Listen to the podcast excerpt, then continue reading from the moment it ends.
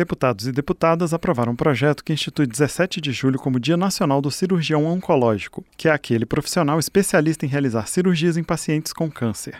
O projeto foi apresentado pelo deputado Dr. Frederico, do Patriotas de Minas Gerais.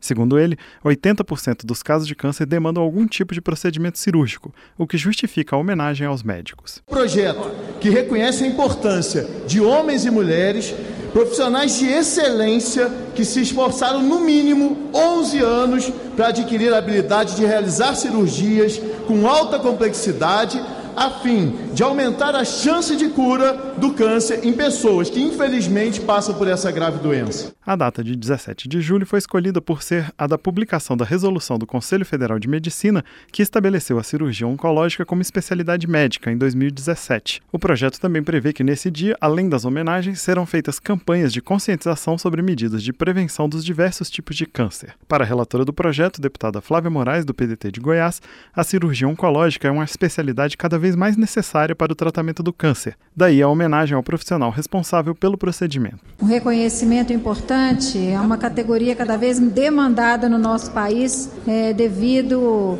aos altos índices, aos, aos altos números de mortalidade que nós temos hoje causadas pelo câncer. Com certeza, demandando cada vez mais cirurgiões treinados especificamente para abordagem de neoplasias, o que só se tornou possível com o reconhecimento da especialidade. O projeto que institui 17 de julho como Dia Nacional do Cirurgião Oncológico seguiu para análise do Senado. Da Rádio Câmara de Brasília, com informações de Antônio Vital, Marcelo Larcher.